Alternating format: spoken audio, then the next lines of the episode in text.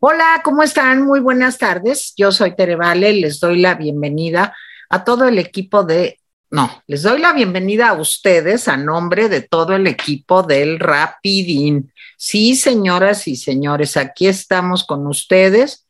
Eh, Jaime Guerrero aquí está con nosotros, como todos los días. Jaime Guerrero, ¿cómo estás? Bien, aquí, listo.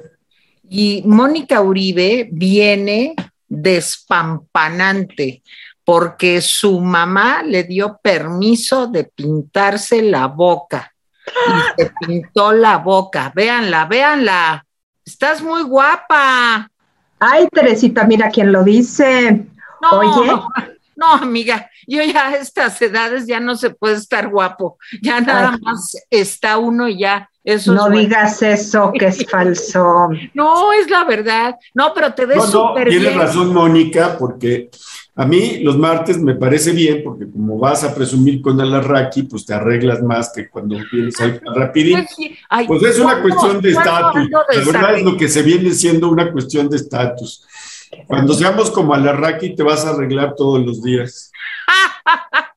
Eso es falso. Pero, como no somos alarraqui, pues así tenemos que vivir. Pues no, ustedes no son alarraqui. Así que mañana, este, pues regresará este Teresa a su vestimenta habitual. Público bonito que nos acompaña, no pueden decir que ando fachuda. ¿Saben por qué? Porque es un consejo para las personas de la tercera edad. Arréglense, arréglense porque también te deprimes, o sea, dices, híjole, Está ya. tratando de desviar la conversación. No, es en serio, ya estoy vieja, ya nadie me voltea a ver, ya soy una señora grande, todo el mundo te empieza a decir, madre, madre, a ver, madre, yo le ayudo, madre. O sea, que eso te da en la madre. Y este, sí, ya cuando te dicen madre, es que ya te llevó el tren. Entonces, miren, mejor, no hay peor lucha que la que no se hace, arréglense y las señoras jóvenes como Moni, cuando tienen permiso de pintarse la boca, se ven, esas sí se ven muy bonitas, ¿verdad, Santa Mónica? Pues mira, joven, joven, ya no me cuesto el primer hervor a mis 55, pero me conservo. Yo tener esa edad? me conservo. Y rara vez me pongo un, un lápiz de labios rojo o oscuro. No los uso, no sé por qué si no tienen más rosas o más claros o chocolatosos. Y hoy, muy bien. Es que me puse este suéter, entonces, ah, pues como que viene al caso, si me hubiera puesto uno pálido, pues no, no, no me iba a ver. Sí, antes muerta, antes muerta que mal combinada. Exacto. Después de ver cómo desvió la conversación, Teresa, que nos diga la temperatura. Ah, pues les voy a decir la temperatura. Fíjense que cuando salí al programa de Alasraki, hacía un frío. que se conste, hacía un frío de espantoso. Espantoso. Y ahorita hay 22 grados centígrados de temperatura, el solecito está medio ardiente. Este, y hay que vestirse como cebollita o como platanito. Yo me puse abajo camiseta la, blusa y luego arriba traía yo un suéter y el saco. Y, ya, pues me fui quitando cosas hasta quedar ya en cuerpo gentil. Bueno, ok, y bueno, Mónica nos Jaime también se pintó la boca y se ve mejor. Se puso chapas, ¿no? ¿No? Ay, ay, ay. Bueno, da el santoral de hoy, Mónica, por favor. Bueno, hoy es una santa requete conocida, Santa Margarita de Escocia, reina de ah. Escocia. Este, vivió más o menos, haber nacido más o menos como en el año 1030, 1040, no se sabe exactamente. Nació en Hungría, fue descendiente de la familia real inglesa, pero estaban exiliados y se casó con el rey Malcolm III de Escocia. Margarita de Hungría es básicamente el símbolo de Edimburgo, incluso hay la, iglesia más vieja de todo Edimburgo, que es una capillita de 20 metros cuadrados, una joya románica. Tu tierra, es tu tierra. Mi amado Edimburgo, ¿para qué digo que no? Ahora sí que tierra de Dios y María Santísima. Y bueno, todavía hay cosas que, sí recuerdan a, Margarita de Escocia, esa capilla, pero sí hay, hay textos, hay incluso textiles todavía de su época. Ella era así como la reina de Edimburgo y siempre se le recuerda. Incluso lo que hacen es que hoy justamente en Escocia se juntan todas las margaritas, todas las mujeres llamadas margaritas, se juntan a un servicio religioso precisamente en esa capilla. Y toda la capilla está alrededor sembrada de margaritas. Qué bonito. Es muy bonito, es muy bonita tradición. para que vean cómo en todo hay niveles. La tierra de Moni es Edimburgo. ¿Saben cuál es mi tierra? Las Vegas. O sea,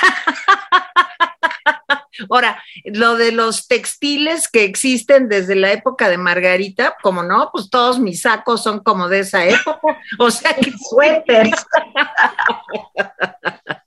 bueno, Jaime ya lo hartamos con todas las tonterías. Este, vamos ah, a. Felicidades a las Margaritas. Claro, a Margarita Jiménez, una querida amiga. Bueno, pues a Margarita Zavala, que también Zavala. fatal, ¿verdad? Este, bueno, pues a todas las Margaritas. A todas las Margaritas, felicidades. Sí. Bueno, pues por favor, no te comas las margaritas. ¿Eh? Por favor, no te comas las margaritas. Margaritas para los cerdos. No, no, sí sabes qué es, por favor, no te comas las margaritas, ¿verdad? No. No. Porque eres Película un cerdo? de 1960 con David Niven y Doris Day. Please don't eat today. Y luego hubo un programa de televisión que se llamó igual. Es una película muy divertida, donde canta la famosa canción ¿Qué será? ¿Será? Ah, es esa. Mira tú, primera noticia. De ahí salió la, la canción. Y bueno, pues este, a ver, los datos del COVID que les prometí ayer que les iba a dar y no les di. Eh, ayer, ayer lunes hubo 775 nuevos contagios, bajó con relación al, lunes de la semana anterior, y 57 fallecimientos, bajó 3 eh, con relación al lunes de la semana anterior, y hay 19.359 casos activos. A ver, los datos de la semana, pues hay, hay algún misterio, ¿eh? A ver, este, del 8 al 14 de noviembre hubo 18.137 nuevos contagios, un promedio de 2.591 diarios, y hubo 1.336 personas fallecidas en toda la semana, lo que da un promedio diario de 190.8. Ahora, el misterio viene con las vacunas. Eh, primeras dosis se aplicaron 1.875.766 y según los datos de la propia Secretaría de Salud, de, para esquemas completos se aplicaron, oiga usted, 13.526.572. Chequé los números y a lo mejor hay algo malo porque eh, que se hayan puesto diariamente para segundas dosis 1.932.000 vacunas, perdón, no lo creo. No lo creo simplemente porque, como dicen, la historia es destino y hasta donde yo sé, pues nunca hemos puesto 1.900.000 vacunas diarias. O sea, nunca, nunca, nunca. Este, sí, Estados Unidos sí, eh, pero, pero nosotros no. Bueno, una buena noticia rápidamente, Pfizer firmó un acuerdo de licencia voluntaria para que una empresa que se llama Organización eh, Medicines Patent Pool, MPP, que se dedica a fabricar genéricos a nivel mundial y que tiene una cobertura en 95 países, incluidos el nuestro. Entonces, Pfizer le dio permiso a esta empresa para que empiece a fabricar y comercializar su pastilla anti-COVID, su píldora anti-COVID. Entonces, eh, pues es una buena noticia porque de alguna manera, pues abrió la expectativa. La ventaja de esta píldora es que es una píldora que se toma, digamos, cuando uno siente que puede enfermarse, pues se la toma. Eh, son 10 tomas, o sea, una diaria, ya con esto se, empareja, con Merck, que también sacó un medicamento oral, o sea, se amplían para el año que viene, pues las armas contra el COVID. Dice esta empresa, MPP, que, pues, que no va a tardarse años, sino algunos meses para sacar y distribuir las píldoras. Pues estamos esperando. Y una noticia que seguramente le va a comer el hígado al presidente es que la Suprema Corte de Justicia autorizó al Instituto Federal de Telecomunicaciones seguir pagando salarios superiores al del presidente de la República. Dice, pues no se vale aplicar leyes retroactivas, así que pues seguirán ganando más que el presidente. Yo digo que sí, porque pues, tienen más estudios que el presidente, son más coherentes, más desarrollados, son más profesionales, en fin. Pero bueno, en vísperas de la reunión de los presidentes de México, Estados Unidos y Canadá, que ya estuve viendo cómo estuvo la agenda y la verdad es que se chamaquearon a, la delegación mexicana porque el gobierno de Estados Unidos dijo, bueno, pues esta es la agenda. Y el gobierno de Canadá dijo, ah, no, pues yo tengo estos agregados, sobre todo el agregado medioambiental. Y el gobierno mexicano, pues no dijo nada. Entonces, pues quién sabe cómo va a meter los temas, si es que mete algún tema. Pero bueno, lo interesante es que se reunieron líderes empresariales de los tres países y pues bajita la mano le pidieron a los gobiernos de los tres países que puedan ellos desarrollar una agenda de competitividad, resiliencia, innovación y sustentabilidad alrededor de las energías. O sea, fue una manera muy sutil, pero muy clara de decir, no queremos la reforma eléctrica del Obrador. Entonces, pues ah, ahí está. Y esto que viene no tiene nada que ver con política, pero me llamó la atención. Y es que una mujer argentina de 30 años fue diagnosticada con el virus de la inmunodeficiencia humana, VIH, en 2013. Eh, pues la verdad es que no siguió un tratamiento muy sólido, lo dejaba el tratamiento, regresaba, se embarazó, le empezaron a tratar Luego dejó el tratamiento y resulta, oiga usted, es el segundo caso en que pues se curó. Ahora buscaron en sus células y resulta que no tiene ni rastros del VIH. A este proceso de cura natural, los médicos le llaman, ya, fue publicado en una revista médica. Vamos a ver qué dicen otras revistas médicas, porque esto ya saben que como es ciencia y no mañanera, pues se, revisa y se revisa y se revisa. Entonces, por lo pronto es muy interesante. Los médicos llaman a esto cura esterilizante. Entonces, eh, pues la mujer pertenece a un grupo de personas que se llaman controladores de élite, es decir, que controlan el virus. Y no es raro porque en cada especie, cuando hay enfermedades muy, muy malas, muy destructivas, siempre hay un pequeño grupo que logra pues superar esa enfermedad y es la que de alguna manera garantiza que siga la especie. Así que, pero este es el segundo caso que tenemos. Bueno, pues ayer hablábamos de la protesta en Cuba y resulta que, pues lo que yo decía, a ver si había eh, movilización, pues no hubo movilización. Hubo arrestos en toda Cuba, arrestaron a medio mundo, a otros los inmovilizaron, eh, a Junior García, uno de los líderes, un artista, no lo dejaron salir de su casa desde el viernes, entonces imagínense, oiga, voy por leche, no, no puede ir por leche, oiga, pero el pan no, tampoco puede, ni hay, así que ni se preocupe. Ah, bueno, entonces no hay. Entonces así fue, y fue una represión muy grande. Eh, Francia y Estados Unidos, los gobiernos dijeron al gobierno de La Habana que pues, se pongan la pila, que dejen protestar pacíficamente, pero ya saben lo que dice nuestro presidente, que pues es un asunto del gobierno de Cuba y que puede decir este cosa. Bueno, regresando de la política, bueno, no sé si es política esto que les voy a decir, la verdad es que quién sabe si es política, pero bueno, se los digo, la secretaria de Educación, la secretaria de Educación Pública, Delfina Gómez, pues fue a la Comisión de Educación del Senado. Yo digo que a regar el tepache, pero ella dice que no. Bueno, dijo, oigan esto, esto le va a llegar profundamente a Teresa Vale, no solamente porque, porque su marido fue un, un, distinguido secretario de Educación Pública. Déjenme decirles que hemos tenido distinguidos secretarios de Educación Pública en este país y el marido de Teresa fue uno de ellos.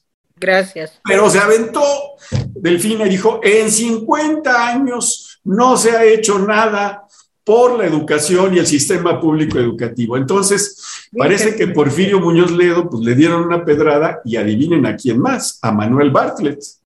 Entonces, a pedrada se llevan porque resulta que pues, los 50 años son desde 1971 y hay que recordar que Porfirio Muñoz Ledo fue secretario de Educación Pública entre 1976 y 1977, pero según Delfina, pues no hizo nada. Y Manuel Bartlett se aventó pues entre 1988 y 1992 y resulta que tampoco hizo nada. Bueno, pero no solamente después de las pedradas, que seguramente tendrá algo que decir Teresa, sino que además dijo que había ido a Jalisco a lo que es, y cito, precisamente Hermosillo, que son precisamente cuatro horas a la comunidad de Cananea. Ah, bueno. Ok. Este es otro Hermosillo y otro Cananea. Estos están en Jalisco. Bueno, después de regar el tepache con lo de sus, este, con lo de eso de que no se había hecho nada en 50 años, dijo que ella tiene calidad moral para ser secretaria de educación y uno dice, pues quién sabe, pero lo que sí sé es que calidad profesional no tiene. Eso sí lo, lo, sé. Entonces, eh, eh, pues miren, hoy el rapidín se llama Betillo la Pata porque debió haberse llamado AMLO sin calidad moral ni profesional y por alguna razón le puse mal, o sea, con una mala, mal enunciado, le puse sin calidad moral y profesional, no lo correcto es sin calidad moral ni profesional. Entonces, ahora sí que usted disculpe. Pero sí se me hizo, pues aparte de lo baboso que es, decir que no, que no había habido en 50 años nadie que se hubiera preocupado por el sistema educativo, este, eh, pues decir eso de que Hermosillo y Cananea están en Jalisco, pues está bien. Este, nos llega en Discord uno de, una rapidina, nos dice que ella fue a Plaza Delta, Parque Delta, y afuera de Parque Delta había un grupito, pero no de mafiosos, bueno, quién sabe, que le estaba pidiendo su huella digital o sus datos para apoyar la revocación de mandato. Entonces, pues miren, si ustedes están de acuerdo con la revocación de mandato, pues, ah, pues ya, acéptenlo. Pero yo no estoy de acuerdo, cada quien, entonces no se deje intimidar ni presionar.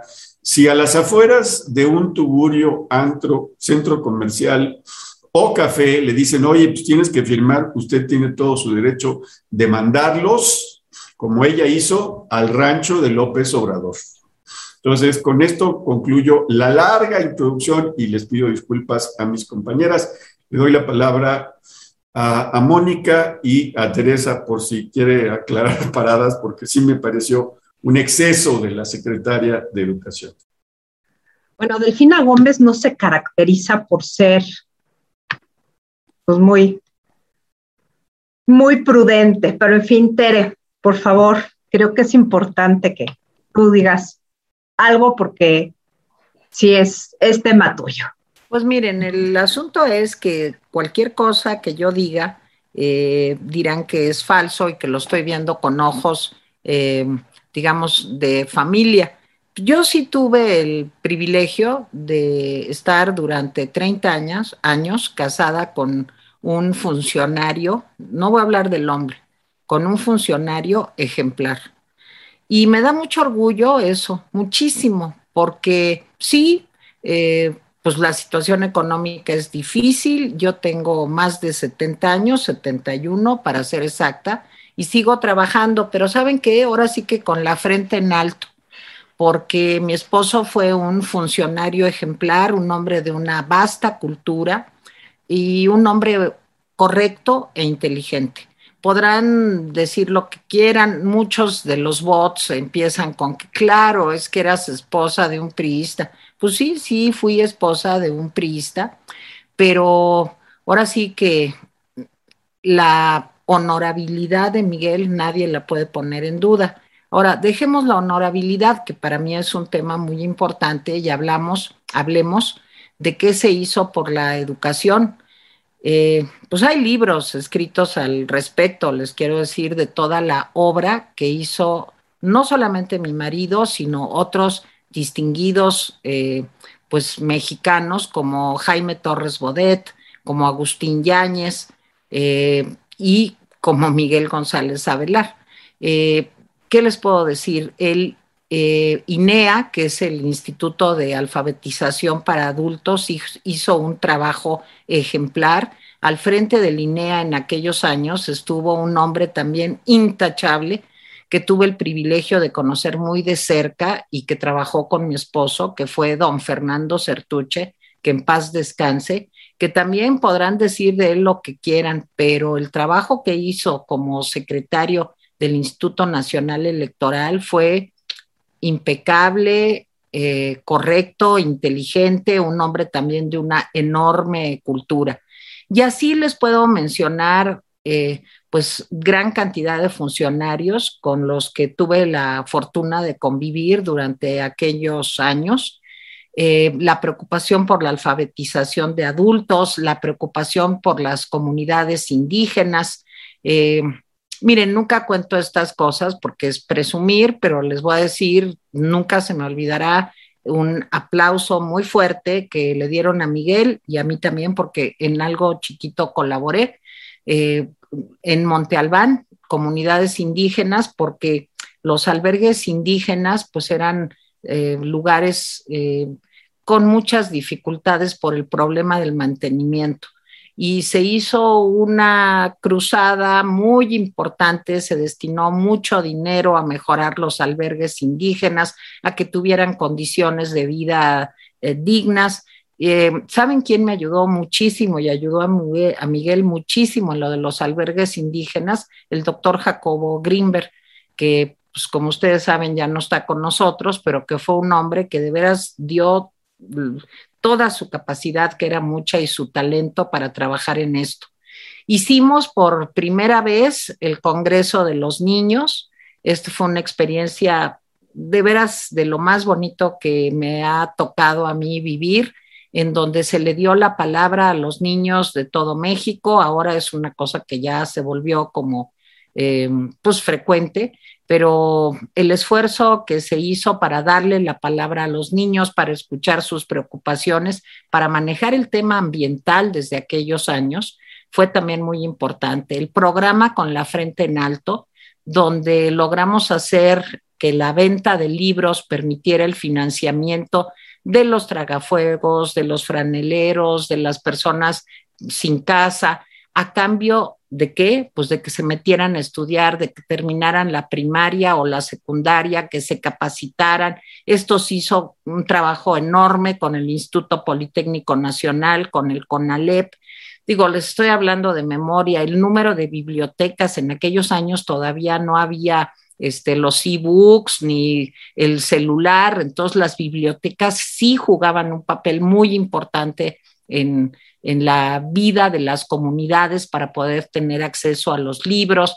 Simplemente con el programa Con la Frente en Alto de libros se vendieron 20 millones de libros en, en México que compraba la gente para apoyar a esas personas para que pudieran tener educación. Y le estoy hablando, hubo un programa que se llamaba Escuela Comunidad, en donde comenzamos, Miguel, desde luego, ser el secretario, a trabajar para que las escuelas tuvieran, pero no como ahora que se les dice a los papás que ahí le metan una lana, no, se empezó a tratar de que las escuelas tuvieran condiciones, digamos, dignas para poder albergar a los niños. Y dejo para el final, pues, todo lo que vivimos durante el terremoto de 1985, donde el, país y fundamentalmente la Ciudad de México y algunos estados se quedaron de un día para otro casi un millón de niños. Eh, inventamos clases en aulas prefabricadas, en camiones, en vagones de tren, eh, se dieron clases por televisión, que ahora se presume tanto, eso se hizo desde 1985, lo hizo una mujer que yo quiero mucho y que todavía vive, la doctora Trini Berrún, que encabezó ese proyecto. Se hicieron manuales para que los niños pudieran aprender en casa. Era otro país, era otro país porque no había internet, no había eh, la posibilidad de eh, tener a distancia lo único que existía era la televisión y la radio. Pero bueno, yo sé que eh, la memoria a veces nos falla y no reconocemos pues el trabajo responsable, bien realizado y honestamente realizado. Yo me siento parte de ese esfuerzo porque era mi esposo y en lo que pude colaboré con él. Y bueno, pues es, ¿qué les puedo decir? No me gusta hablar de esto, no me gusta hablar de esto porque me emociono, porque me da tristeza, porque desgraciadamente veo eh, pues cómo tanto esfuerzo se ha ido degradando y degradando hasta que llegamos a esto de tener una funcionaria que dice que Cananea y Hermosillo están en Jalisco. Eh, mi esposo fue fundador de la revista Medio Siglo de la UNAM, eh, trabajó muy de cerca con Carlos Pellicer, con Juan José Arreola, eh, en fin, con José Emilio Pacheco, o sea, díganme ustedes nada más. Y esas personas ayudaron, esos grandes intelectuales mexicanos, ayudaron a hacer de los libros de texto gratuito eh, libros que estuvieran en la vanguardia del conocimiento, se apoyó a la ciencia como pocas veces en el CONACYT y seguramente se cometieron errores también porque nadie es perfecto y quedó mucho, mucho por hacer. Recordemos también que mi esposo sucede a Jesús Reyes Heroles, que fallece prácticamente de un día para otro y Miguel se queda con el encargo de la Secretaría de Educación. Y fue un privilegio trabajar en aquellos años, hacer todo lo que hicimos eh, con ganas de veras de servir y de ayudar. Y saben que más allá de que la gente se acuerde o no, eso es lo de menos. Lo demás es que ojalá y pudiéramos recuperar esa senda en donde la ciencia, la tecnología, la cultura, el conocimiento, la lectura y el amor al prójimo fueran eh, las verdaderas, los verdaderos intereses de los administradores públicos. Yo con eso me sentiría muy contenta. Y ya, Moni.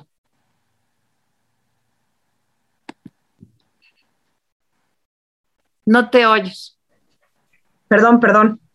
Eh, yo era estudiante en esa época, era estudiante universitaria y pues hacíamos análisis, yo estudié ciencias políticas y administración pública y hacíamos análisis y creo que de los secretarios mejor evaluados era Miguel González Avelar en nuestras, nuestras prácticas, porque hacíamos prácticas de análisis y hacíamos otro tipo de prácticas, eh, jugábamos a ser paraestatales ese tipo de cosas, ¿no?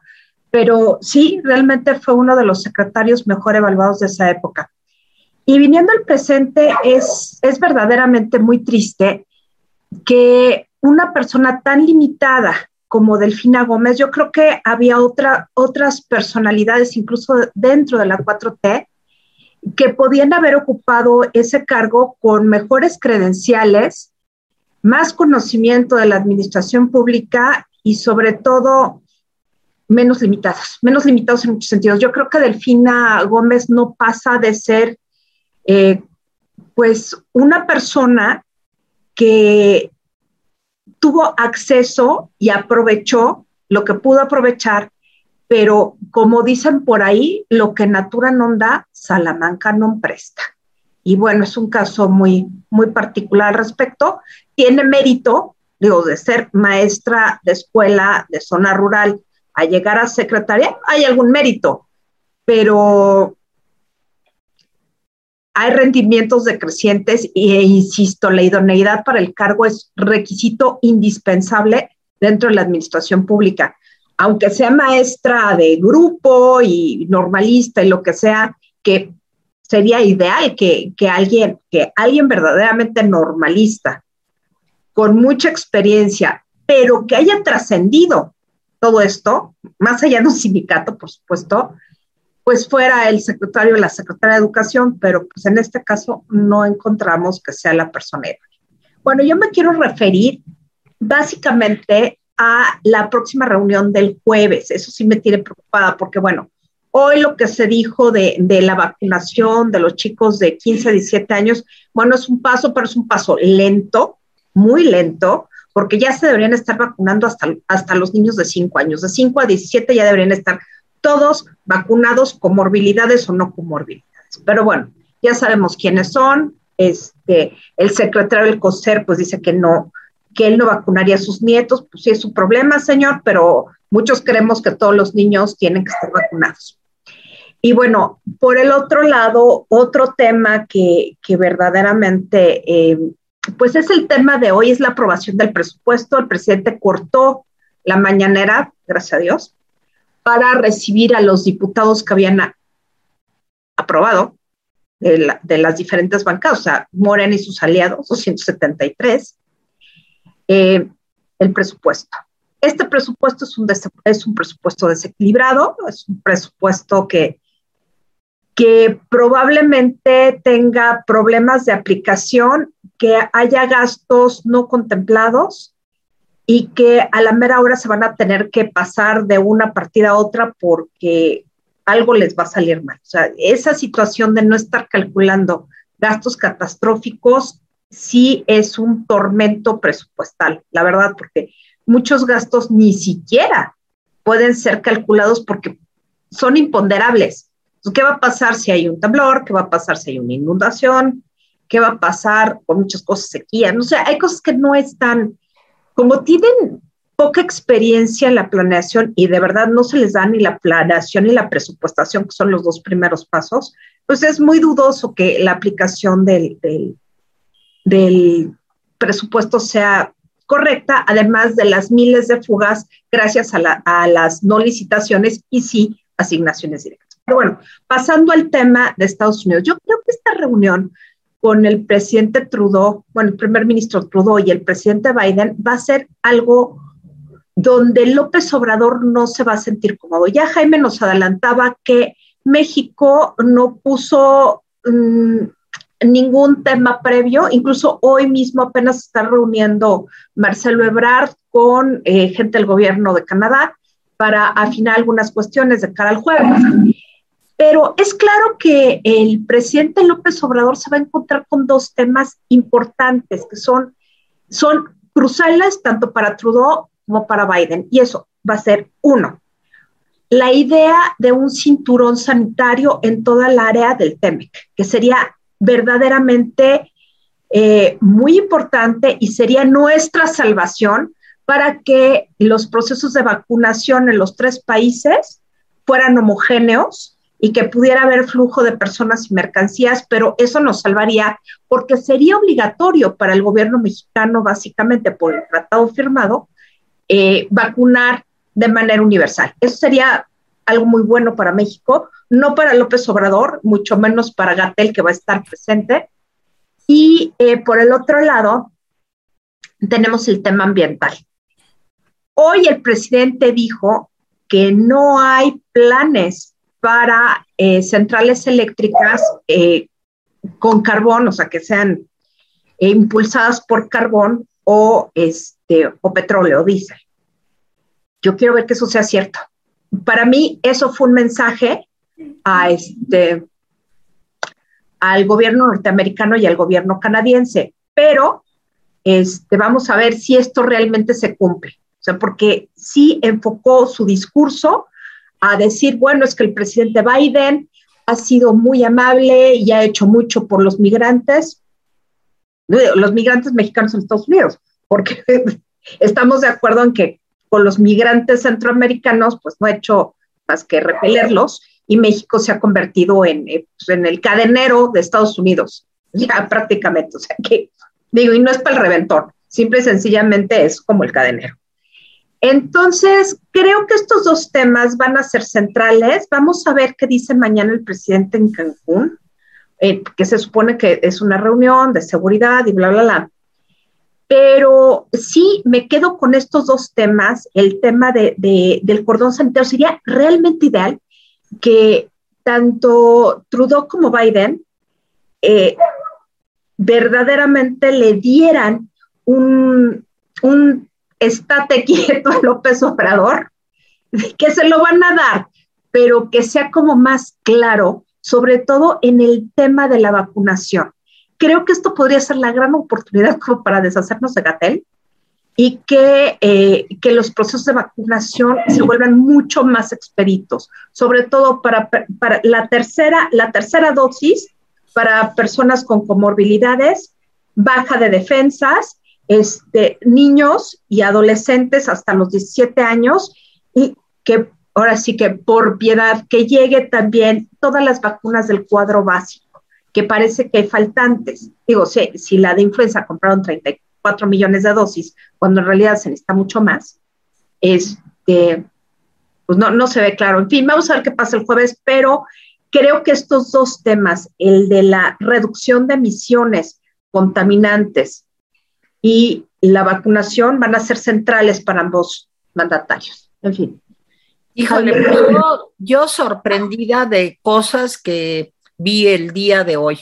Una es que ya dijo la señora Sheinbaum que aunque llegue la cuarta ola, nada se va a detener.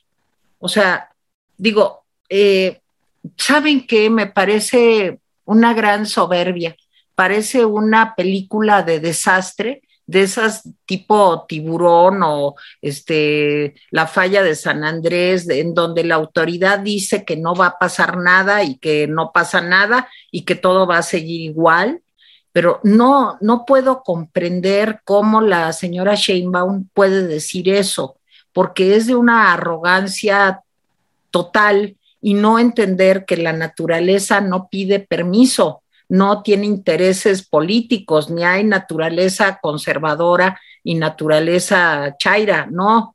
O sea, lo que puede pasar no lo sabemos nadie, ningún ser humano.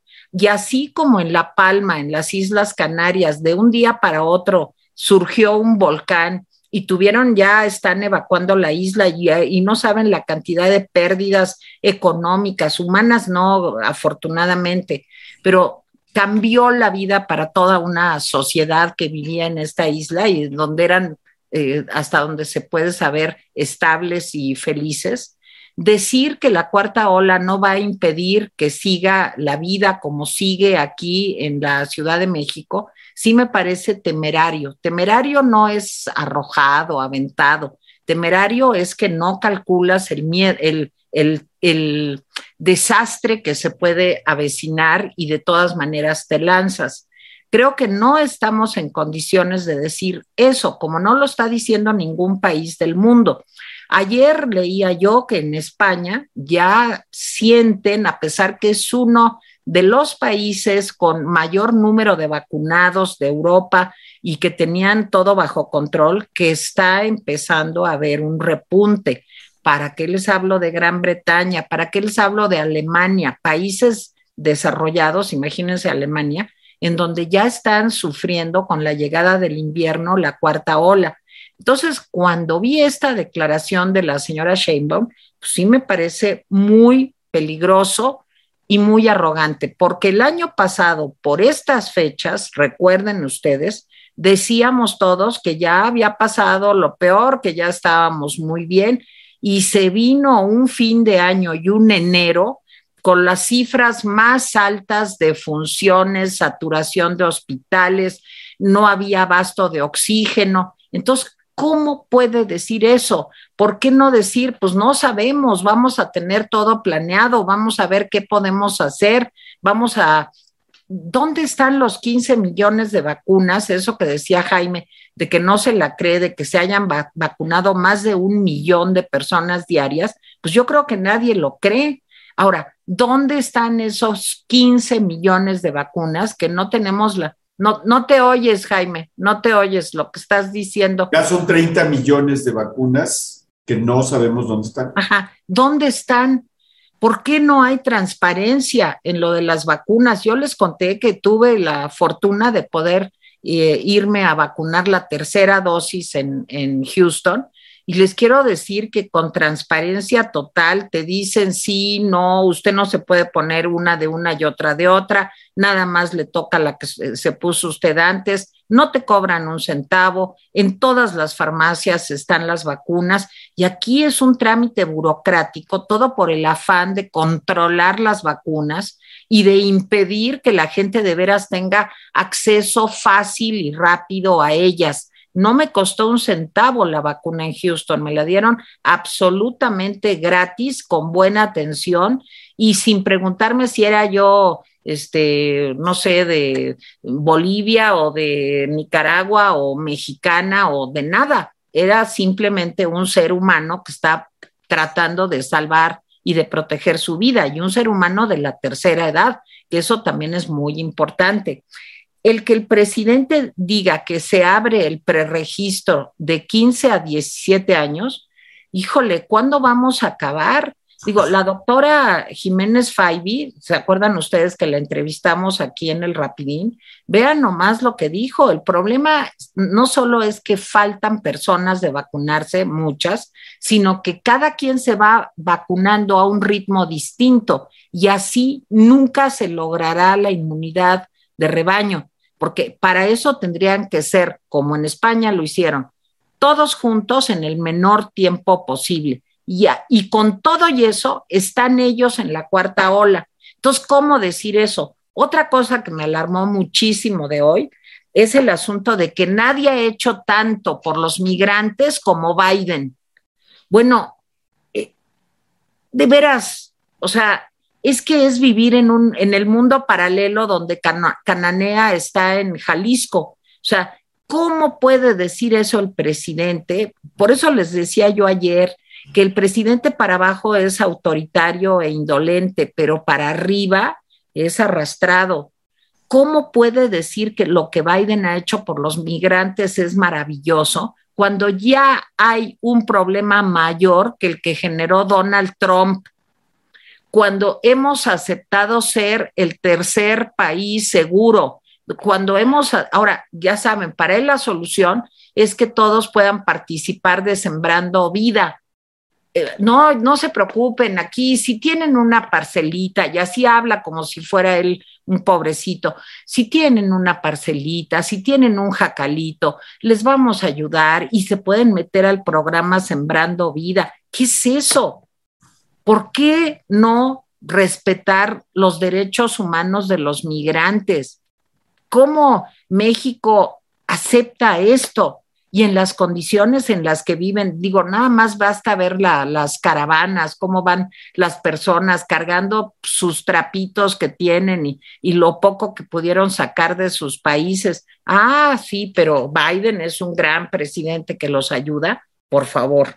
Entonces, a mí esas dos cosas me, me molestan enormemente y yo creo que el tema finalmente en esta reunión, lo de menos va a ser lo de las vacunas lo que les interesa a Francia, a Canadá y a Estados Unidos, yo pienso que es el tema migratorio, que creo que está en primer lugar, sobre todo para Estados Unidos, y el otro tema del que nadie habla, el tema de seguridad. Ayer leía yo una nota del número de fallecimientos que hubo en el famoso puente. En mi siguiente intervención, porque he hablado mucho hoy, les voy a decir cuántos murieron en varios estados de la República. Ese sí es un problema para el TEMEC, un problema serio, importante, y desde luego para México. Pero de eso no se habla. Jaime. Bueno, el problema de Delfina no es de memoria. Eh, no, no es de memoria. Es de demagogia e ineficiencia. Ese, es el problema. Siempre que eh, pues un funcionario, y esto es de siempre, ¿eh? pero nada más que hubo siempre funcionarios que le echaban la culpa al pasado y que decían, no, pues no lo he podido hacer, pues porque sabe usted, es que a mí me dejaron el negocio muy mal. Pero, pues, esto se ha convertido en un arte en la 4T, o sea, ya es de cajón, ya ni siquiera lo, lo, sorprende a uno, que diga, no, la culpa la tuvieron 50 años del pasado. Bueno, se me había olvidado y no sé cómo lo, hice, que don Jesús Reyes Heroles también había sido secretario de Educación Pública y fue un gran secretario de Educación Pública. Lo dije, lo dije. No, pero te digo, lo dijiste, pero a mí se me había olvidado que también había sido secretario de Educación Pública. Sí, y déjenme decirle que también es un hombre, pues que muy respetado. Bueno, a ver, este, miren, ¿Cuáles son las agendas que ya sabemos más o menos, porque las han delimitado este, eh, en, la reunión trilateral que van a tener este jueves? Eh, la primera de ellas es salud.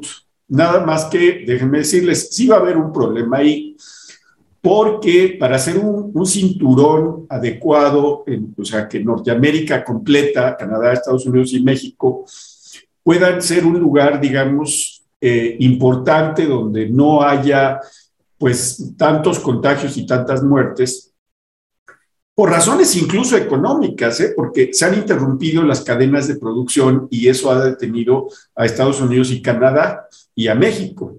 Entonces, lo que quieren, están interesados en las vacunas por razones económicas. Y está bien, finalmente, por la razón que sea. Pero ojo, Biden está impulsando la vacunación desde los cinco años. ¿eh? Ojo, ¿eh?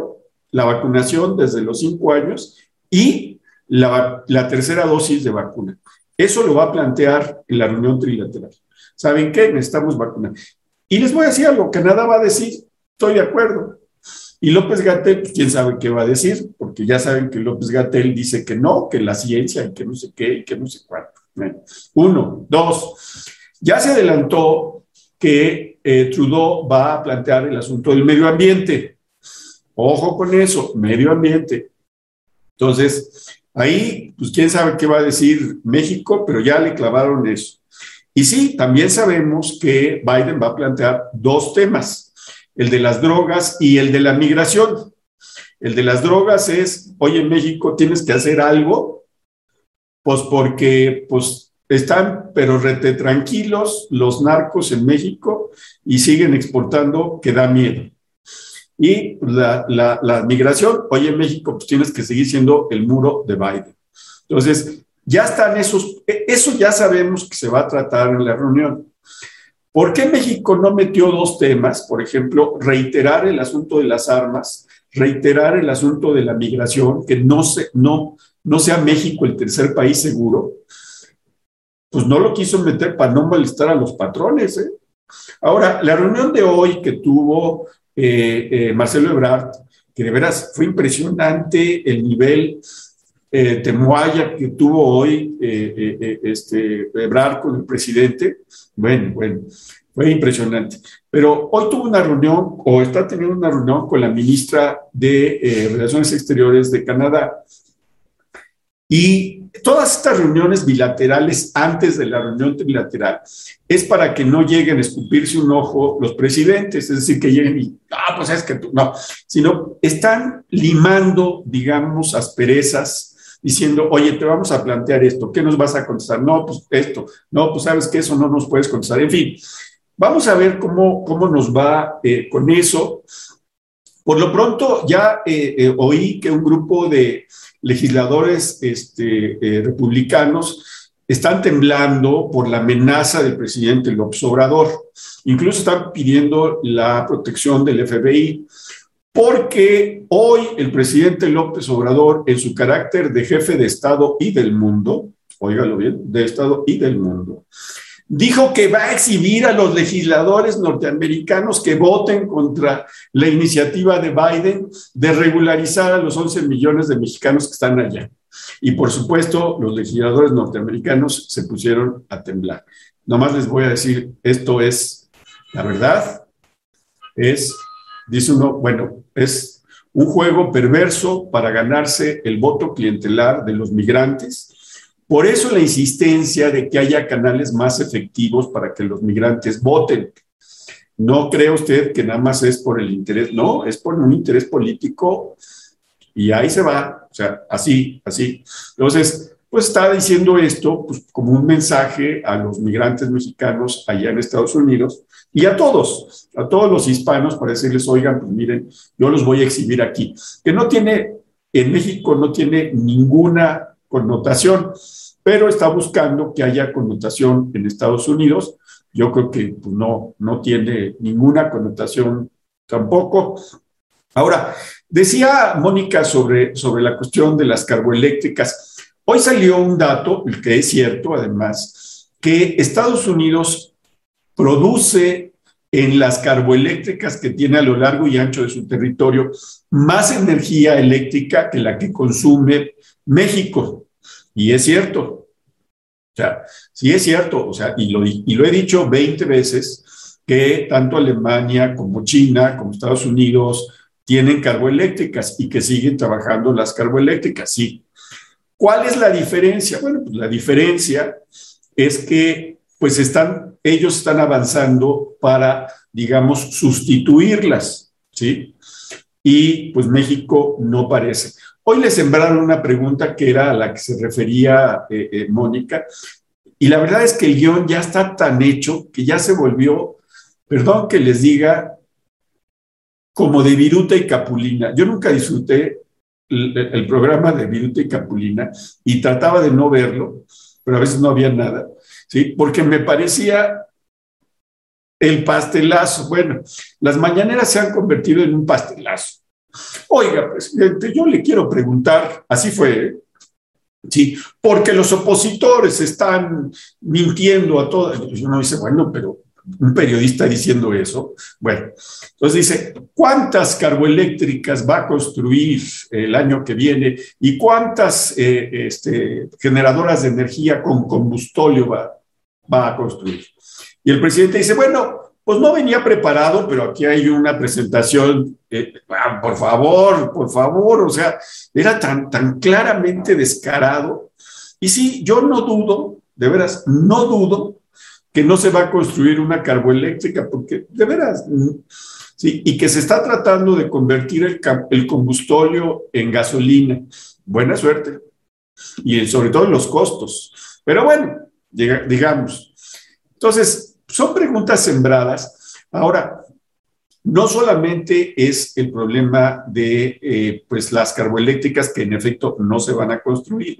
Ya se sabe que el proyecto de, de México pasa por rehabilitar las termoeléctricas, por rehabilitar las hidroeléctricas. Ya se sabe eso, ya se sabe que, que, se va a eso y que se está eh, construyendo. Hoy casualmente insistió mucho López Obrador en que se está construyendo una, pues un parque eólico en la tierra de uno de sus ahijados, que es el gobernador Durazo de Sonora, uno de sus predilectos. Entonces, pues sí, es, pues lo anunció curiosamente hoy, hoy lo anunció curiosamente a dos días de la reunión y en la mañana, previo a la reunión que iba a tener Marcelo Ebrard con la ministra de Exteriores de Canadá. Perdón, era un guion, era pues, para llenarles el ojo de decir, no, miren, sí estamos preocupados y la verdad es que sí le vamos a echar muchas ganas, etcétera, etcétera, etcétera.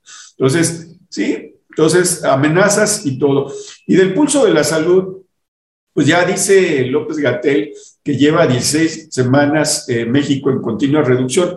Yo, yo dije un, un dato, pero no insistí mucho.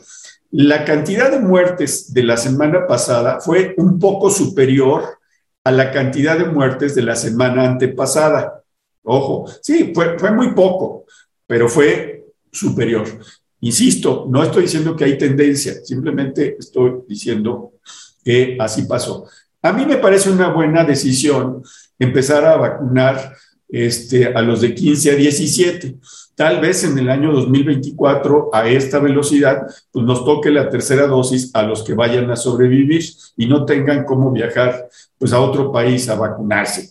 Entonces, y miren, ya hasta el gobierno de Nuevo León sigue haciendo, pues ahora, sí que las giras para vacunarse, es algo que deberían hacer todos los gobiernos estatales y pintarles este, pues, el violín.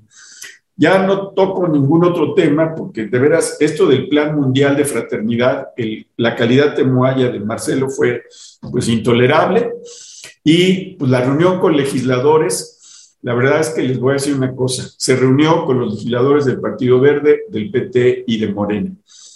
Miren, esto es lo que hace no un presidente de la República, sino un jefe de pandilla. Eso es lo que hace un jefe de pandilla. Y con esto yo ya no tengo ninguna otra intervención. Le cedo la palabra a Mónica. Un punto interesante también de la reunión que va a tener el jueves va a ser el de la producción automovilística. De hecho, el, gobierno norteamericano está en, una fase proteccionista precisamente porque fuentes de trabajo se perdieron, están buscando ganar fuentes de trabajo y México tiene un gran problema. Se está, eh, hay un cambio en la producción de coches en el primer mundo. y esto es que se están produciendo coches eléctricos y México todavía está produciendo coches normalíticos, normalitos, perdón, este, de, combustión.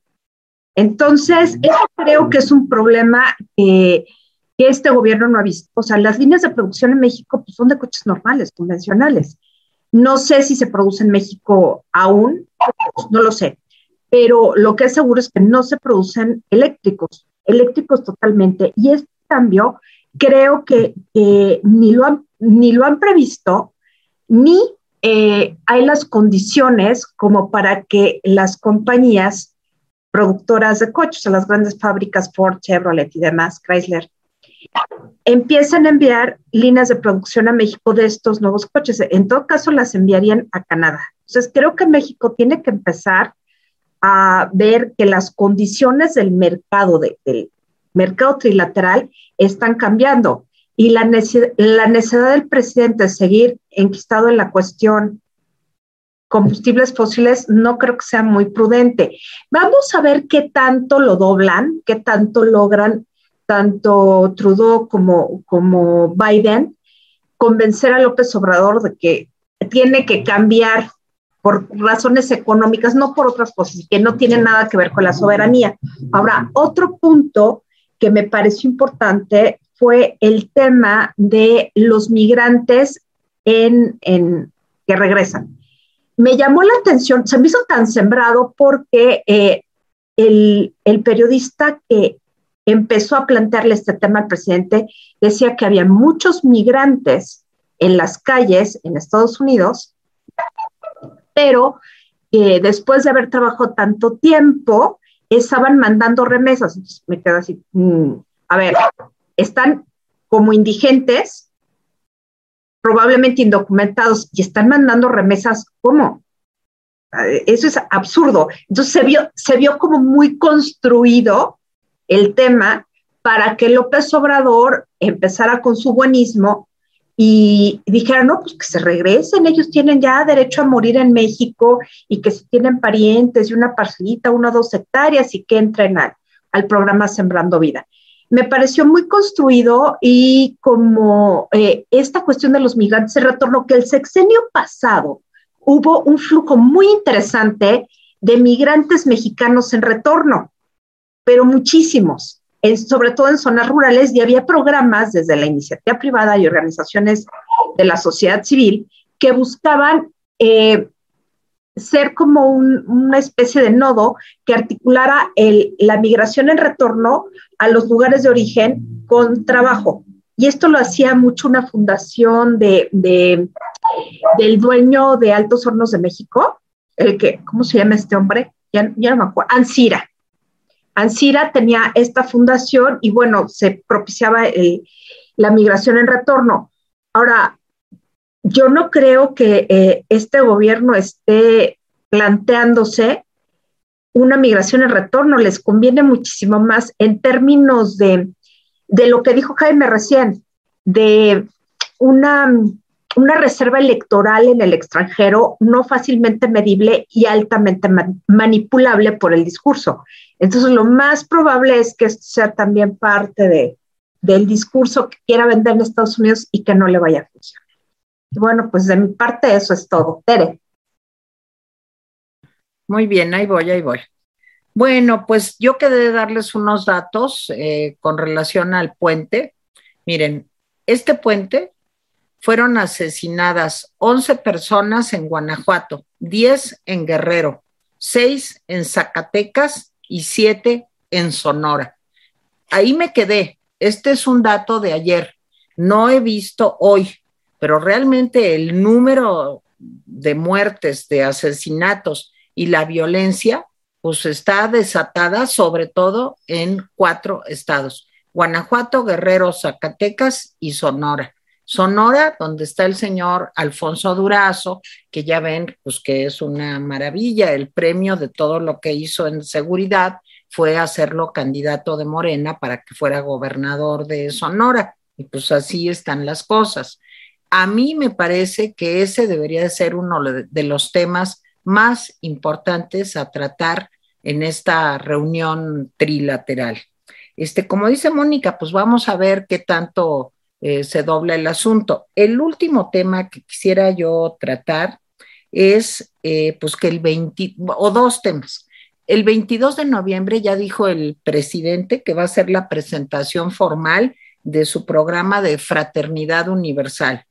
Yo nomás quisiera ver eso. O sea, vamos a ver cuál es la presentación, cuáles son los objetivos, qué metas tiene, cuál es el diseño de las políticas públicas para que esto crezca a nivel como él quisiera, urbi et orbi. Supongo que así se dice, ¿no, Mónica? En todo el mundo. Y ya, Mónica. así se dice. Así, se, dice. Urbi et orbi. Es la, la famosa bendición. Sí, bueno, pues así quiere el presidente que sea el programa. Y a lo último que me quiero este, referir hoy es a lo que hablaba Jaime también al principio, de lo que pasó en Cuba este 15 de noviembre. Yo estuve escuchando a muchos eh, opositores cubanos que dijeron, bueno, pero como quiera que sea, fue un éxito porque sí se hizo ruido, porque en varios países, incluso aquí en México, hubo una manifestación cerca de la Embajada de Cuba, en donde estuvieron este, pues, hablando de la eh, pues, dictadura cubana, de la necesidad de respeto a los derechos humanos en la isla, de la cantidad de presos políticos que hay en este momento en Cuba. Y la tristeza enorme de que el, nuestro país, por la actual administración, pues ni siquiera hasta Argentina le dijo a la OEA que eh, pues no estaba de acuerdo con las elecciones nicaragüenses, en donde, para que se den una idea, la elección fue del señor Daniel Ortega y toda su familia, y todos los que querían ser candidatos están presos hasta la fecha. Este, bueno, pues así, pues claro, ¿para qué quiere el INE, el presidente? ¿Para qué quiere que haya eh, tribunal electoral, pues por eso está afanado en que se destruya el INE y se destruya el tribunal electoral, pues para que las cosas sean como en los países con los que él tiene una cercanía ideológica, Venezuela, Cuba, Nicaragua, Bolivia y México, digamos, porque hasta Argentina repudió lo que había pasado en Nicaragua. Entonces, bueno, lo de ayer en Cuba es muy preocupante porque yo me pregunto, como se han preguntado muchos analistas, internacionalistas, ¿qué más se necesita? ¿Qué más se necesita para que caiga una dictadura que tiene no un año, no diez, no quince, no veinte, no, que tiene 62 años? ¿Qué más se necesita? ¿Cómo hacer que no sé quién, porque el problema es que no hay instancias, no hay instancias que realmente eh, pues puedan lograr que esto termine para eh, una población que, pues, que, ya no soporta más una situación de este tipo donde no hay libertad de expresión. Nosotros aquí, como quiera que sea, pero tenemos internet, podemos hablar. Sí, hay presos políticos en México, como Rosario Robles, pero vamos a tener que esperar 62 años para salir de una cosa así, de veras, como le está sucediendo al pueblo cubano, de veras. Venezuela, ¿cuántos años lleva Venezuela también con una situación desastrosa económicamente? Ya no hablemos de lo político. O sea, lograron destruir económicamente al país en Venezuela. Nicaragua, bueno, vean nomás al señor Daniel Ortega y a su esposa en, fin, gobernando año tras año, cuatrienio tras cuatrienio. Y eso es lo que estamos viviendo en América Latina ahorita. Yo creo que sí son temas muy importantes que desgraciadamente, pues para el presidente no, él lo que va a hacer es festejar a los legisladores de la 4T que sin moverle una coma a su presupuesto dijeron que sí. Y la bronca se avecina se avecina para el INE, que no puede organizar la famosa revocación que tiene un costo de 5 mil millones de pesos y que está entre la espada y la pared. Si no la organiza, pues es que ellos son unos conservadores, fifís, ta, ta, ta.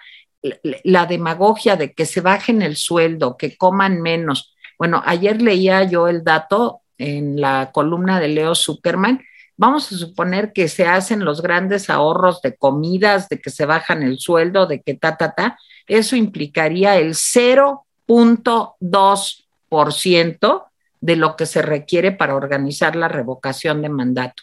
Entonces es, como decíamos ayer, es una celada, es una trampa, porque para donde se haga el INE, el presidente va a ganar y va a decir que ahí está, que no sirve para nada y que pues hay que mejor destruirlo para que las elecciones puedan ser como en Venezuela, como en Nicaragua o como en Cuba.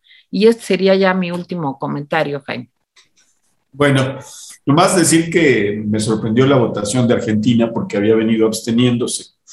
Este, había estado votando y de repente cuando hace Estados Unidos la propuesta de condenar las elecciones en Cuba, este, pues la sorpresa fue que el gobierno argentina, argentino firma la propuesta de Estados Unidos, digo, quién sabe qué intereses económicos puede haber, pero los argentinos se acordaron que dependen mucho de ciertas cosas para lidiar y que además tienen una situación política muy frágil, el gobierno eh, argentino, y votaron eh, este, a favor de la propuesta norteamericana, que ganó con 25 votos, uno en contra y siete abstenciones o cuatro abstenciones, no sé. Pero México, este, pues distinguidísimo, se abstuvo de condenar las elecciones en Nicaragua, a pesar de que está, ha, hecho, ha dicho el observador que no, que las elecciones, que las arañas, que él defiende y que, bueno, ya, en fin. A ver, leo comentarios. Dice Esencias de Mujer, buenas tardes, Rapidines, un saludo desde Acapulco de Trabajo. No mientas, esencias, no mientas. Lamentable la postura de AMLO de elogiar la arrogancia de Cuba en pleno día de protestas ciudadanas contra el régimen de Díaz Canel. Hay una frase de una mujer, de una, de una mujer que protesta, dice, dice, ahora los que tienen miedo son otros. ¿Y sí? Arturo Rojas, el próximo viernes 19 de diciembre iniciará el registro en línea para los menores de edad de 15 a 17 años. ¿sí? Bueno, yo digo que es buena noticia, lenta, pero bueno. Fred Mejía, yo tengo 40 años y todo el mundo me dice señor, y eso que no soy casado y sin canas. Se siente feo. O sea, a lo mejor si te dijeran señorito se sentiría más feo. Piénsalo. Elsa Alcántara, hey, yo estudié en esa escuela, desapareció hace años. Colegio Margarita de Escocia. Bruja Brumosa, abrazo a todos los del chat, los leo todos los días, cuídense. Marta Treviño, que es la que nos denunció de que afuera del Parque Delta había cinco personas con teléfono celular pidiendo firma digitalizada para la revocación de mandato en las entradas de la plaza. Y dice correctamente que los mandó al rancho de AMLO. Bien, bien, bien. Alejandro Almanza, ¿podemos saber la trayectoria de cada diputado de Morena? ¿Quiénes son? ¿A qué se dedican? ¿Son funcionarios públicos? Miren, hay mucha información en Wikipedia y mucha información en, eh, pues, en, Internet. Yo generalmente cuando hay un legislador o un político que no sé de dónde salió, pues, lo tecleo y luego salen sus, su trayectoria, su currículum, su ridículum y todas estas cosas que terminan con cum. En fin, eh, Miguel Garibay, ¿cómo ven? Hugo López, el gato de aquel, hablará en Washington de México como ejemplo mundial del combate a la pandemia, de acuerdo a declaraciones del bulto del Palacio Nacional. De pena ajena, de entrada. O sea, no, no, no tiene credibilidad. Y eso sí, eso sí es como, ¿cómo llevas en tu, en tu grupo, en tu comitiva, cómo llevas a alguien que no tiene credibilidad? Le, le restas nivel. Armando Rosales. No, tiene credibilidad, entre otras cosas que no tiene. Bueno, aparte, aparte. Armando Rosales dice el doctor Enrique de la Madrid Cordero, presidente de México 2024-2030, agua y aire limpio para este país. Laura Pérez, buenas tardes, rapidines. Les comento que el gobierno de la Ciudad de México le está pidiendo a los trabajadores que le soliciten su foto del INE para la revocación de mandato a, todas las personas que puedan. Chivo Martínez, en Atípical sacaron los volantes que está entregando Morena a los ciudadanos para que digamos que continúe AMLO en el poder. Arturo Rojas, activista ambiental mexicana desaparecida tras ataque a aldeanos. Irma Galindo Barrios, miembro del pueblo mixteco, defendía las tierras indígenas de la tala ilegal. Nota de The Guardian. Miren, parte de los presos políticos de los que hablaba Teresa, hay muchos presos políticos que son defensores de su tierra, de sus bosques, ¿sí? Y pues ahí están en la cárcel. Silvia Torres Aguirre, eh, los que los escuchamos apreciamos su capacidad de análisis y de comunicación. Gracias, Rapidines, todos, todos, todos. Yunuen, así son los de la 4T. Entre ellos se pueden destruir, pero nunca se dan daño. Jeje.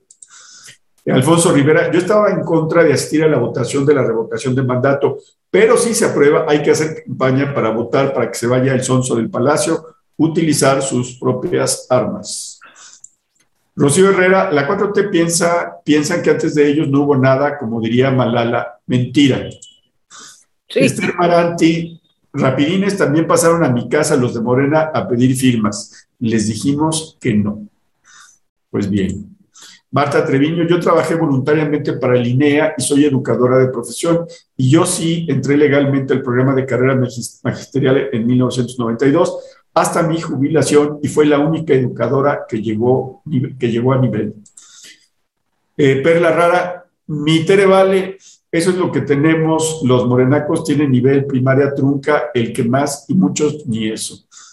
Pati Terrazas, que diga Delfina que ha hecho como esos programas que comenta Tere que se hizo en el pasado y no nada más estar politizando. Eh, María Chaparro, buenas tardes, rapidines. Tal vez muchos ya olvidaron la obligatoriedad de la responsiva que pide la CEP. En la escuela primaria de mi nieto sí es obligatoria. Tarímbaro, Michoacán. La responsabilidad es que regresan a, las casas, digo que regresan a la escuela bajo la responsabilidad de su de sus padres o tutores. Digo, ¿en serio? Bueno, qué cosa. ¿En serio? Dani Sánchez, así es, Moni, el presidente no se sentirá nada cómodo porque no le van a ir a aplaudir y no tiene pues nada que aportar. No, se va a sentir mal y sobre todo, hay una cosa que, que se nos olvida con López Obrador. Se va a sentir como chícharo en olla porque no va a entender de fijo lo que están diciendo. Y eso puede resultarle muy desesperante. O sea, por más traductor él quisiera entender lo que están diciendo. No, no se le da. Sorry. Bueno, English Classes dice, qué alegría oírlos en vivo. Me gusta mucho oírlos desde San Sebastián, España. San Sebastián. Ay, gran lugar. Otra de mis ciudades. Ahí en el País Vasco. Ay, tan bonito. Ese sí es más mi pueblo.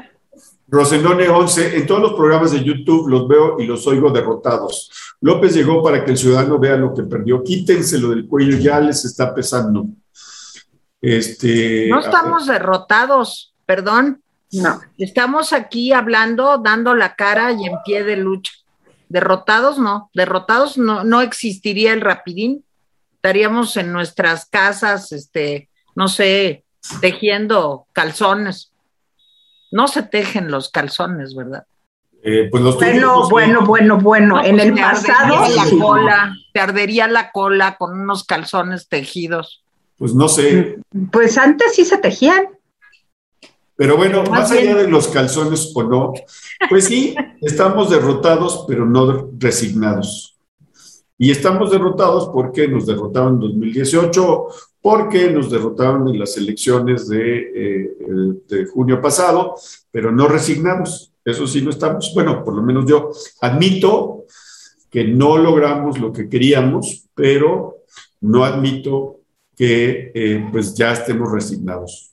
Ricardo Ramos, lo que iniciaron era para el futuro y que fuera creciendo, pero ahora mataron y tiraron los cimientos.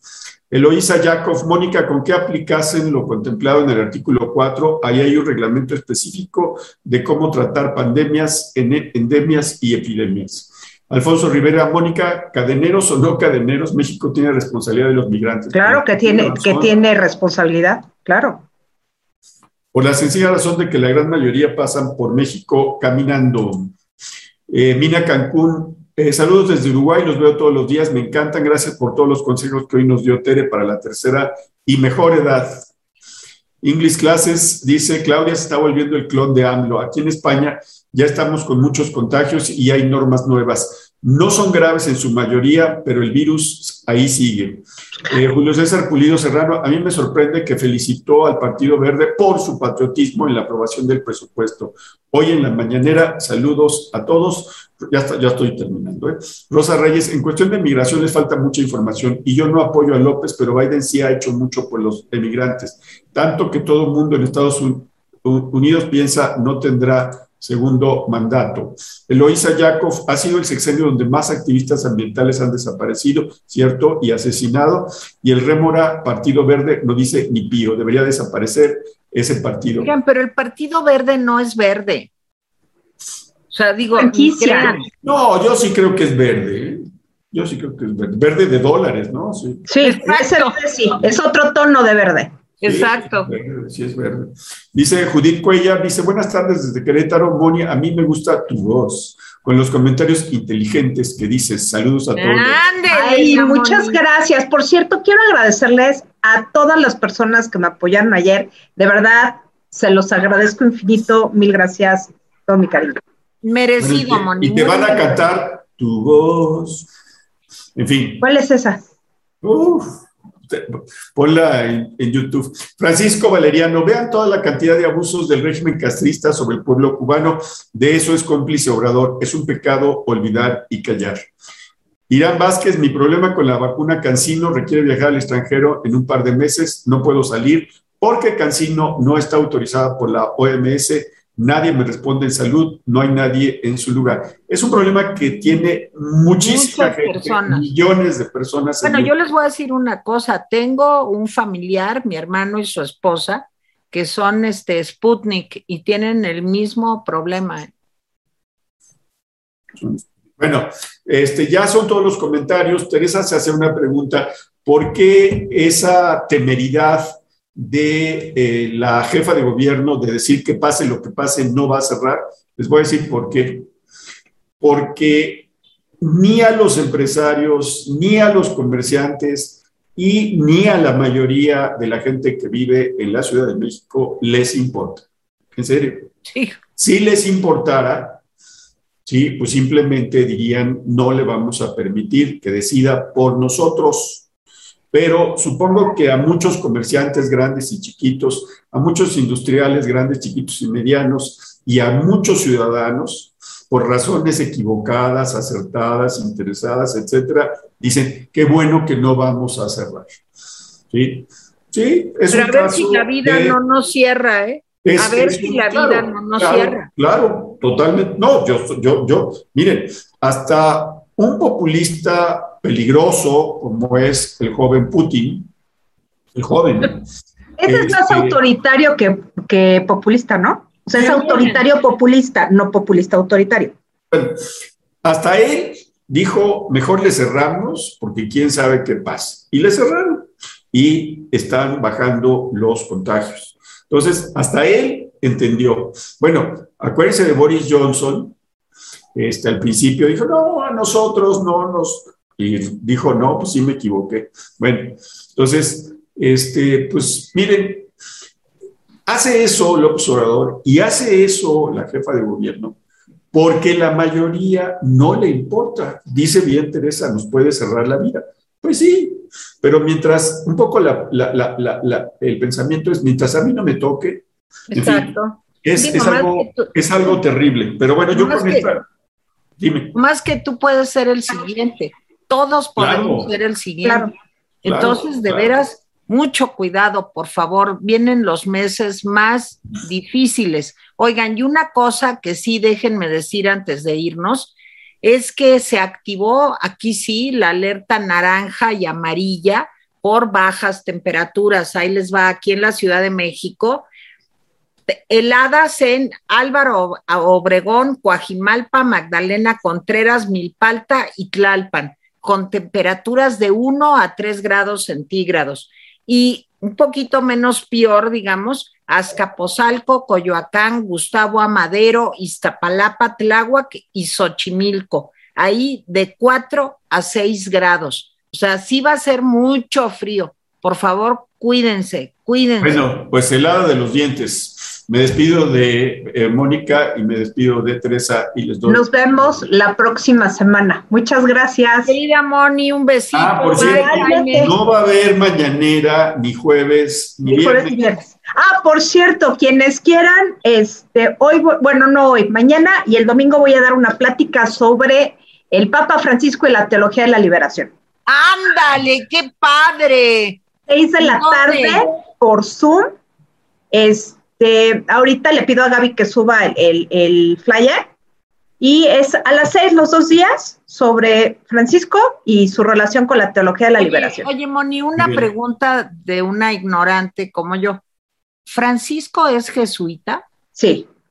Ah, sí. Sí, ah, sí, Bueno, a ver, termino lo que estaba diciendo. Sí, jueves y viernes no va a haber mañanera. Este, entonces, jueves no tendremos el rapidín, pero el viernes estoy pensando y proponiendo que hagamos un especial o el mismo, el jueves, porque el jueves no va a haber suficiente información, entonces el viernes hagamos un especial sobre la reunión trilateral y no sobre la mañanera, porque no va a haber, pero de, los, de lo que se sepa de la reunión trilateral.